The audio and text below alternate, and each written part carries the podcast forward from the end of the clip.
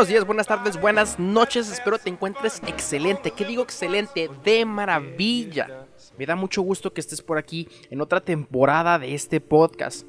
Un podcast en donde hablamos de diversos temas, siempre enfocándonos en, en, nuestro crecimiento, en el aprendizaje y todos estos temas.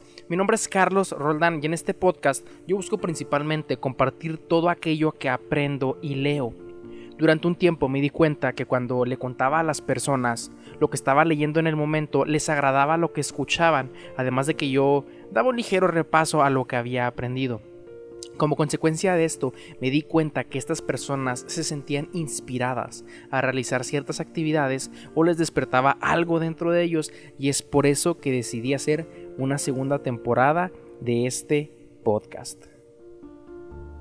Esto no es un episodio como tal, es una breve introducción a lo que veremos en toda esta nueva temporada. Como ya viste el título, es un poco confuso y puede sonar un poco controversial. ¿Por qué preparados para el fracaso? Bueno, si tú fuiste de las personas que escuchó la temporada pasada, te diste cuenta o espero que, así haya sido, que hablamos de muchas cosas para llegar al logro de nuestras actividades, de nuestras metas, objetivos, sueños o alcanzar el éxito, cosa que lo considero relativo. Pero ¿qué pasa cuando no logramos todo esto? ¿Qué pasa cuando no nos consideramos unos vencedores y nos podremos considerar como personas fracasadas? Creo que en algún momento de tu vida has sentido que eres como una persona fracasada, una persona estancada, alguien que no avanza, alguien que falla o así. Si, no te has sentido así, pues te admiro porque yo sí soy una persona que, que, en muchas ocasiones ha cometido errores o en algún momento me he sentido así y pues hay personas que sí se han sentido así.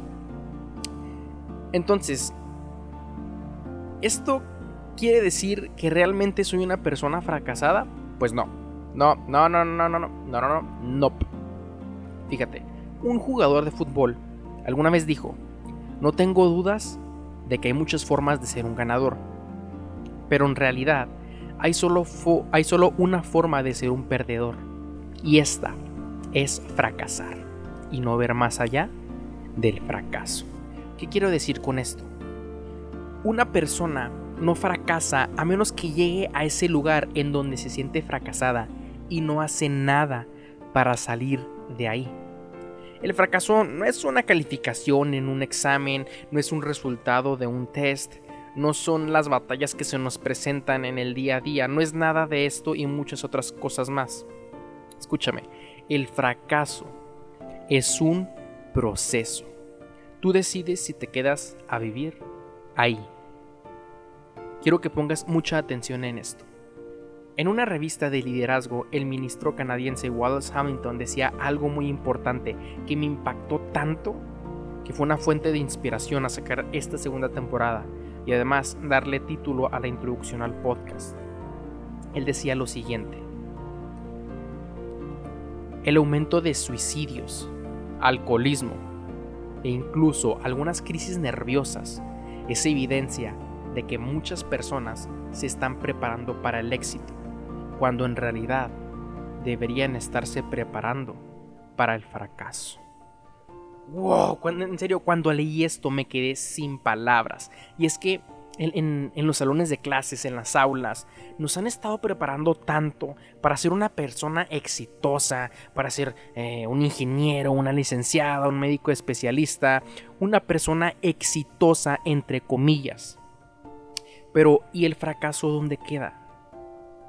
Donde nos enseñan a sobrellevar el fracaso, los errores, las pérdidas, nuestras fallas. Fracasar es mucho más común que triunfar. La pobreza está más generalizada que la riqueza y la desilusión es más normal que los logros. Quiero, quiero terminar con, la historia de Leonardo da Vinci que, que vi un segmento que perdón, que vi en un segmento de Aprendamos Juntos de BBVA y quiero contártelo de una manera breve. Sé que alguna vez en tu vida has escuchado de Leonardo da Vinci. ¿Qué nos han contado de Leonardo? Que Leonardo fue un polímata florentino del Renacimiento italiano y a la vez pintor, anatomista, arquitecto, Paleontólogo, artista, botánico, científico, escritor, escultor, filósofo, ingeniero, inventor, músico, poeta y urbanista. El paquete completo. Creo que sin duda, Leonardo era un estudiador, un genio. Y no dudo de que hoy en día formaría parte de las personas de éxito según ciertos estándares actuales. Podríamos decir que sí, que sí era un genio, pero ¿te digo algo? Leonardo también fue un iletrado, ilegítimo, disléxico, bipolar y con déficit de atención. Esa es la parte que no nos cuentan. Hemos escuchado personas que han logrado grandes cosas, que han desarrollado proyectos que han impactado al mundo entero. Hemos escuchado de personas que con su testimonio han sacudido a naciones y han cambiado sociedades completas. Leonardo aunque no lo creas, también tuvo una vida de fracasos. Fracasó en Florencia, en Milán, en Venecia, se devolvió a Florencia y también fracasó de nuevo, en Roma, y fue hasta el final de su vida que triunfó. ¿Qué nos quiere decir esto? Que salgamos a conocer al mundo, que salgamos y conozcamos en qué nos podemos enfrentar, que, que disfrutemos, por supuesto con medida que nos dice que observemos, que, que hagamos muchas cosas, pero que también que fracasemos. El fracaso no es malo. Es gracias a estos es gracias a estos fracasos de Leonardo lo que lo llevaron a la persona que hoy conocemos. El fracaso es lo que nos forma como personas, pero también lo que nos forma también es cómo enfrentamos estos fracasos. Fíjate, Leonardo en, un tiempo de su vida termina siendo contratado como músico y organizador de eventos de la familia de Ludovico Sforza, uno de los grandes del renacimiento de, de aquellos días. Era el duque de Milán. A Leonardo lo nombraron el encargado de una boda entonces él decide realizar la tarta más grande del mundo. Eran 300 los invitados a esa boda. Y Leonardo dice, voy a crear la tarta más grande del mundo. Y entonces eh, el duque se queda así como que, bueno, ya habrá, ya veremos por dónde la metemos al lugar. Y dice Leonardo, no me estás entendiendo. La tarta será tan grande que la boda se va a celebrar dentro de esa tarta. Entonces Leonardo comienza a contratar los mejores arquitectos, los mejores pasteleros, los mejores cocineros para diseñar esta enorme tarta. Se ponen a diseñarla y por fin la terminan. Se llegó el día en que habían terminado esta grandiosa tarta. Al día siguiente, el día que se va a celebrar esta gran boda, Leonardo es el primero en llegar. Y oh sorpresa, le dicen que ya había empezado el banquete sin él. Eso no es posible. El banquete es, es en esta tarde, contesta él.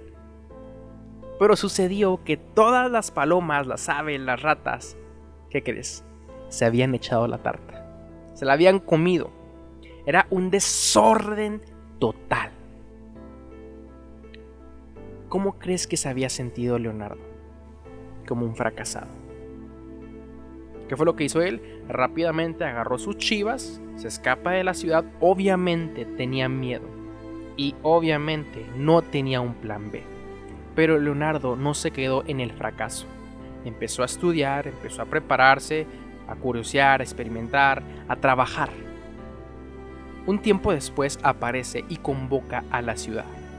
Ludovico Sforza rápidamente lo empieza a juzgar y lo empieza a señalar. Ah, Leonardo, el gran genio que no supo preparar una tarta y dar de comer a las personas.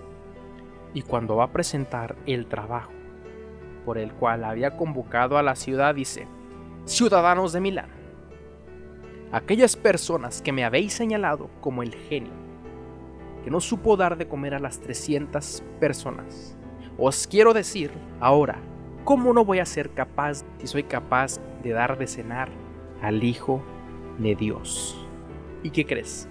Presentó la pintura de la última cena. Pintura que sin duda tú la conoces. Obra que estoy seguro que al menos por cada cuadra hay una familia que tiene en su cocina o en su comedor la última cena.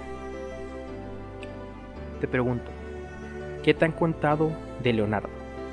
¿Que fue una persona exitosa o que fue una persona que aprendió de sus fracasos? Termino con la siguiente frase. Todos fallamos. Al menos todos los mejores lo hacemos. James Matthew Berry, novelista y dramaturgo británico, creador del personaje de Peter Pan. Bueno, mi nombre es Carlos Roldán. Si esta introducción a la temporada no fue inspiración para ti, ya será en la siguiente. Tenemos toda una temporada completa. Puedes encontrarme en Instagram como arroba joven con resultados. Esto ha sido todo por mi parte. Muchas gracias por quedarte hasta este momento. Nos vemos en la próxima. Oye, muchas gracias.